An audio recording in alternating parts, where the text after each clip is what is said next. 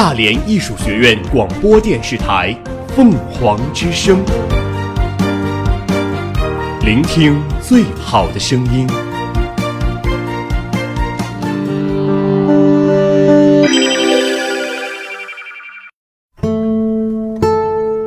斑斓喧闹的世界里，我们与文字的相识、相知、眷恋与重逢，构成了我们精神世界的宁静、平和、抒发与思考。细雨柔声，续情成集。这里是凤凰之声，呢喃集序。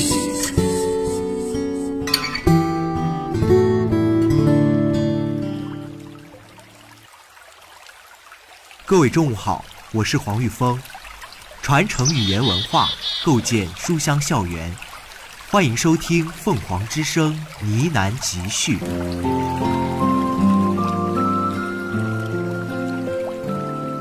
二零一二年三月，一本包装精美、用色温暖的图书《生命沉思录》出版发行。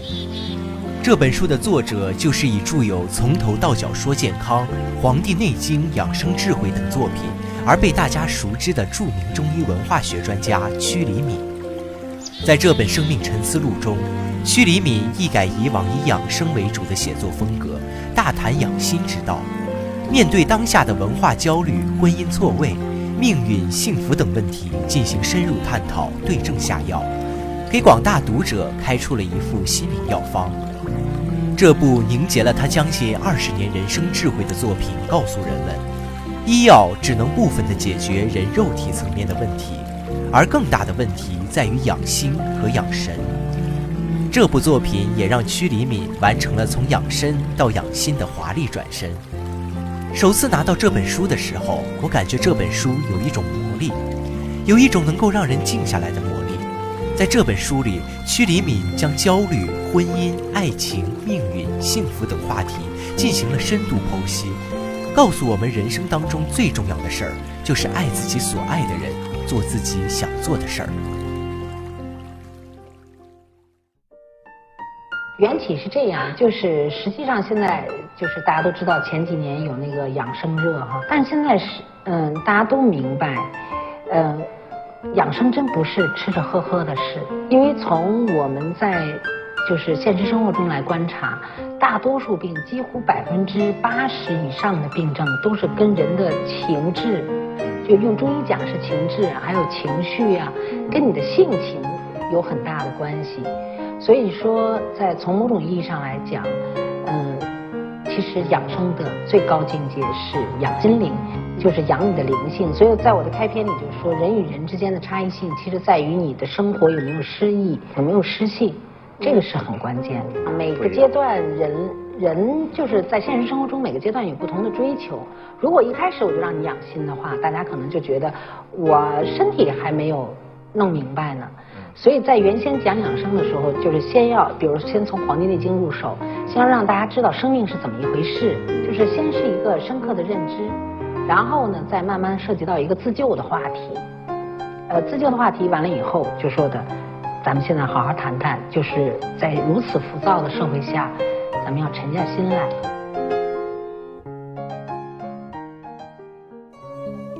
《生命沉思录》是一本反思沉淀、提高生命质量和密度的书。全书八个章节，分别从不同角度入手，用诗性的语言，将当下人们关注和关心的焦虑、婚姻、成功、幸福、命运等多个话题进行深度剖析。书中更是引用了多个有趣的小故事和小典故，发人自省。整部作品讲事理，但不刻板。看似清浅，让人发笑，实则饱含深意。这本书更是获得了王蒙、周国平、石寒冰等多位文学大家的推崇。可以说，《生命沉思录》是屈黎敏在2012年春暖花开之时，呈现给读者的一道心灵文字盛宴。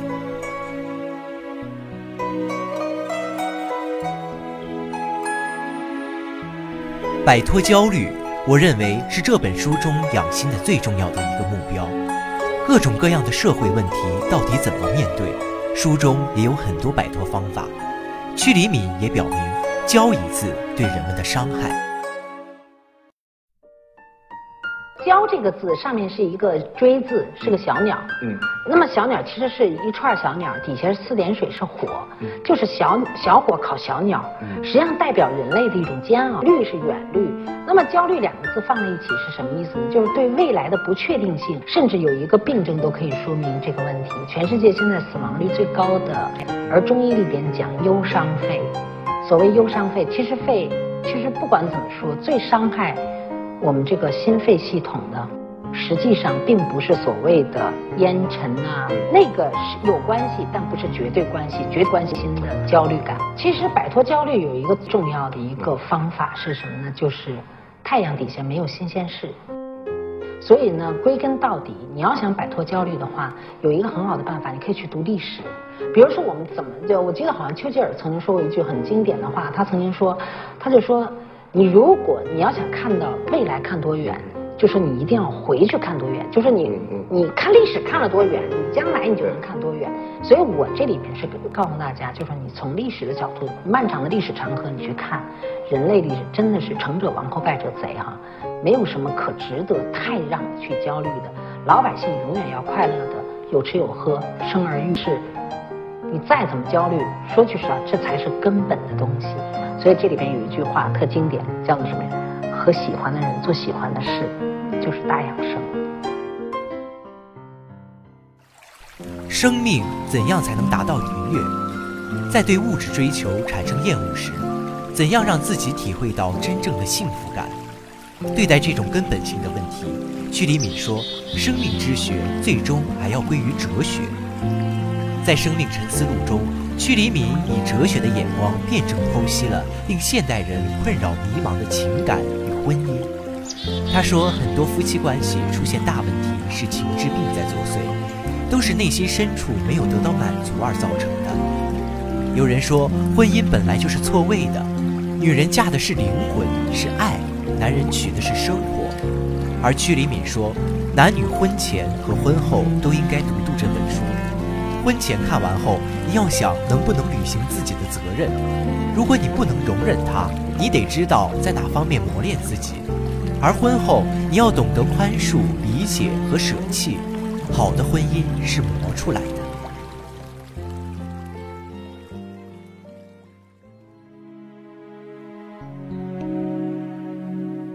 这词用得好，在一件事上，男子的目的是欢，欢字从欠。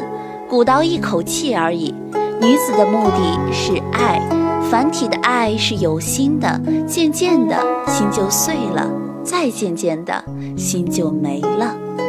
男欢女爱，落个欢天喜地最好，最怕落个一个气儿没了，一个心没了。最最怕的是结了一股子怨气，恩怨不了，还追到下一世了。为什么爱字到最后变成个有呢？有是手拉手，可以是执子之手，与之偕老，但也可能是自己的两只手因为痛苦而相交，而痛不欲生。爱情是人类最顽固的病毒，已存在几千年，而且没有疫苗。因为人类喜欢那种高热的感觉，忧思难忘，梦回萦绕，胡话连篇。所以，爱情是痼疾，也是绝症，谁都不能免疫。恋爱是一种疾病，要靠生活来治愈。爱情是一个人的事，与他人无关，只需默默。爱神的箭曾经射中太阳神阿波罗，而被他狂恋的少女却宁愿变成月桂树，也不愿答应这份爱情。恋爱是两个人的事，所以要谈，谈的结果可能是恋爱，也可能谈崩了，成了路人还好，千万别成了仇人。这个世界的本质一定是无常，既然人心无常，那凡事就更无常。女人最了不起的地方，就是偏偏要在最无常处求有常，在不永恒处求永恒。这就叫任性。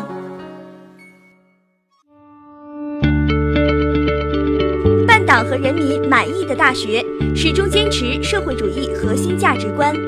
富强、民主、文明、和谐、自由、平等、公正、法治、爱国、敬业、诚信、友善。办党和人民满意的大学，始终坚持社会主义核心价值观：富强、民主、文明、和谐、自由、平等、公正、法治、爱国、敬业、诚信、友善。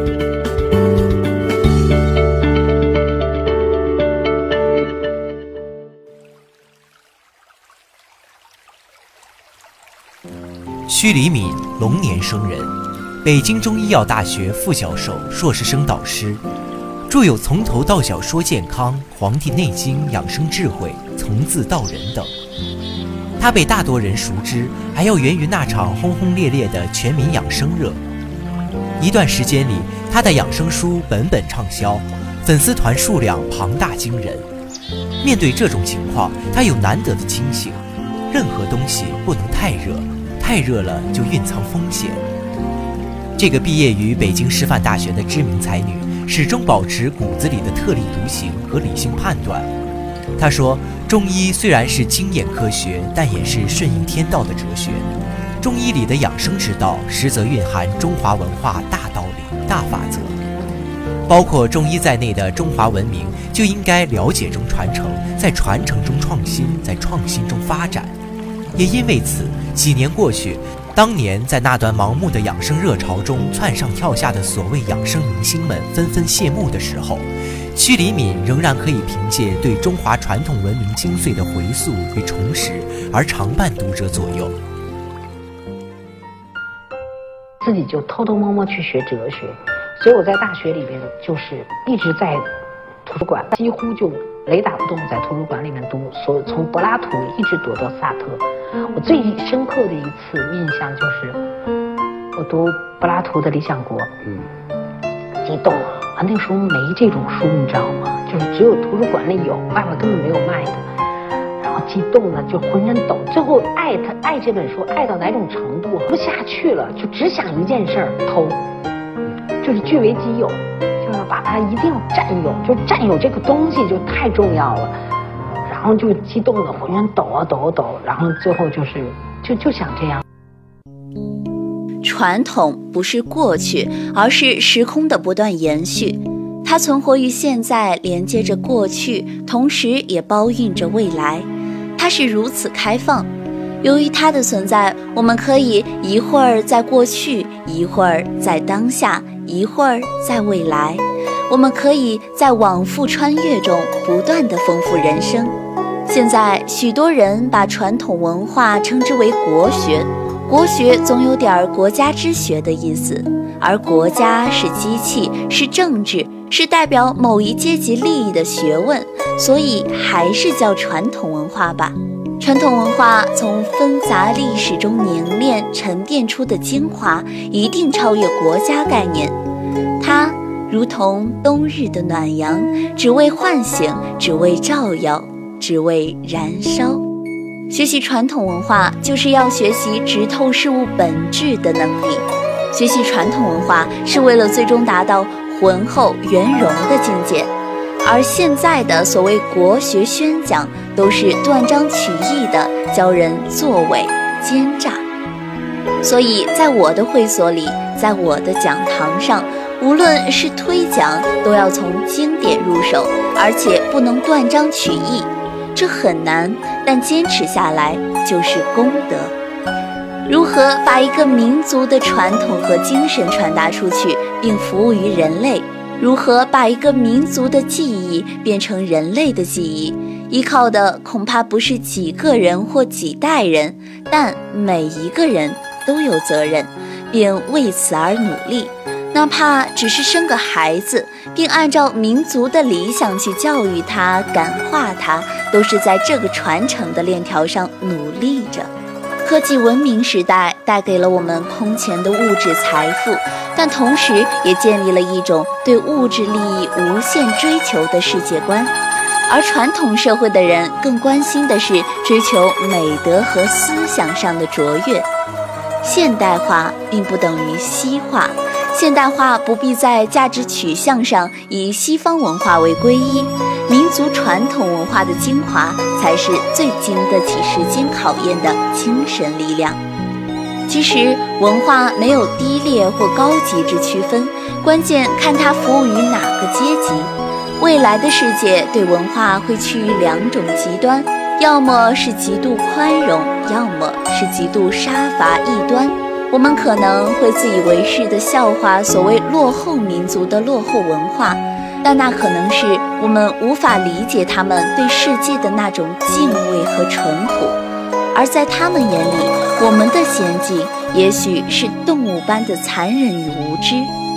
所以，我们能做的，除了尊重，还是要尊重，因为在天道法则下，没有所谓前后之分。有的只是世界文化的缤纷。道场，心灵独语的地方，闲人勿近。若众生人人修为，这世界便是天堂。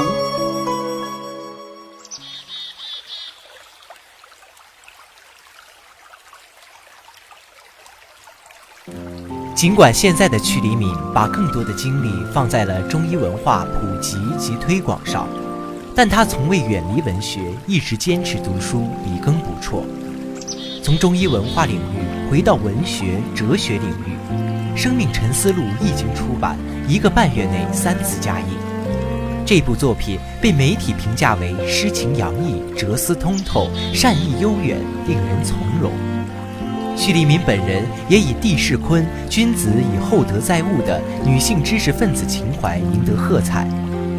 著名学者何怀宏在书作《若有所思》里说：“学习是唯一的一种形式，你必须投身进去，心灵有一种安静，你才能够吸收，能够全身心的去观察。对屈黎敏来说，有书读就是幸福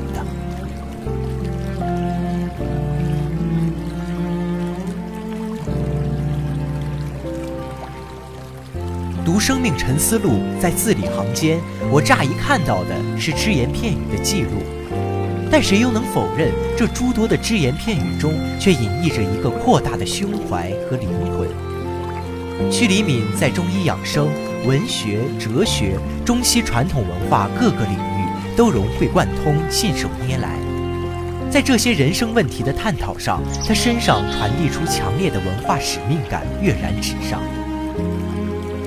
或许尘世的琐碎繁复令我们烦恼，记录下我们自己的生命沉思录吧。安静的与内心对话，从那些宁静和达观的思考中有所领悟。我想，这应该是你内心孤独无助的时候得以顽强支撑的精神来源。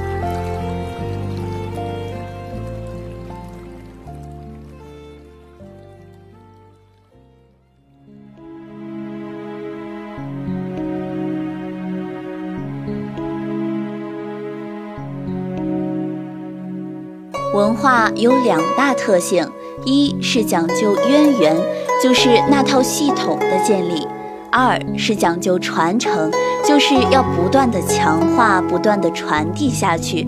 而传承下去，一般又靠两个东西：语言和文字。再怎么看微博，也不如纸质的书好。书有油墨的香，可以随便在上面画道道。可以带着它到处走，可以自己读，也可以读给别人听，可以几年后翻出来再读一会儿，可以被别人不经意的卖了，又流落到他人手中。于是，你的一点点心意，合着这本书就这么走着，不定走到了谁那儿，就开了一小朵花，结了一个果，也结了一个缘，真好。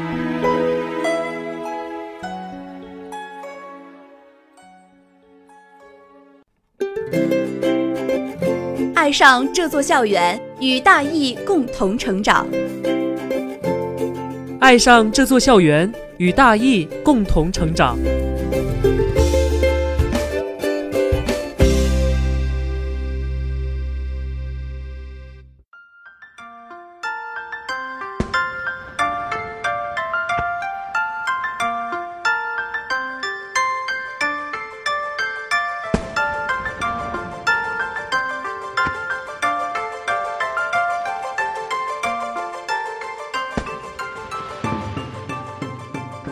若无人，四千多人的跳水馆静极了，连观众都出现了一种少有的平静。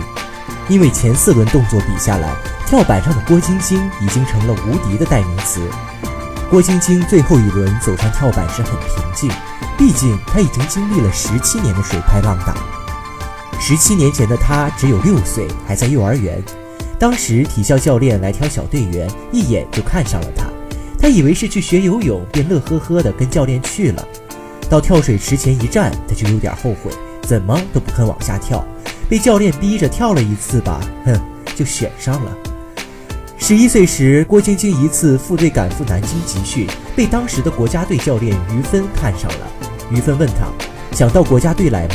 他天真的回答：“想。”一个辉煌的冠军之路便逐渐的在面前铺开。一九九四年全国跳水世锦赛。郭晶晶独揽女子十米台和三米板的两枚金牌后，人们都惊呼：“中国又出了一个年仅十三岁的奇才。”一九九四年和一九九五年两年的异彩绽放，让国人对她的期望值迅速攀升。但一九九六年的亚特兰大奥运会给她带来了人生中第一次重大挫折。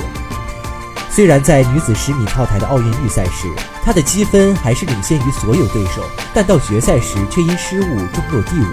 之后，她从板台兼顾改到了专攻跳板，而跳水天后伏明霞的复出，使得郭晶晶往往只能屈居亚军。来雅典前，郭晶晶参加了两届奥运会，只捞回两枚银牌。不管外界对郭晶晶何种看法，中国跳水队教练非常清楚郭晶晶的实力所在。带过她的几个教练都说，这个队员起跳有力，动作协调性好，悟性也高。若非野性不足，伏明霞在一时恐。怕也会被郭晶晶击败。事实的确如此，多年的积累使郭晶晶在伏明霞退役后迅速巩固了中国在女子跳板上的霸业。二零零一年世锦赛、二零零二年世界杯、二零零三年世锦赛，每年跳水最高级别赛事的女子三米板单人冠军都没逃出她的手掌心。出征雅典，心里有底的郭晶晶求胜心很强。首战便和队友吴敏霞合作，夺取了双人三米跳板的金牌。单人预赛，她跳砸了一个动作，但曾经沧海的她已经磨出了一颗平常心，平静地比过半决赛后，郭晶晶规定动作的积分已经升到了第一位。决赛四轮动作下来，郭晶晶几近完美，将对手远远甩在身后。最后一跳，郭晶晶平静地理了理头发，走板起跳。向外翻腾一周半，接转体两周半，他在空中干净地完成了动作，唰的一声入水，现场的五星红旗立刻挥舞不止。出水后的郭晶晶笑容像碧池中的涟漪扬了起来。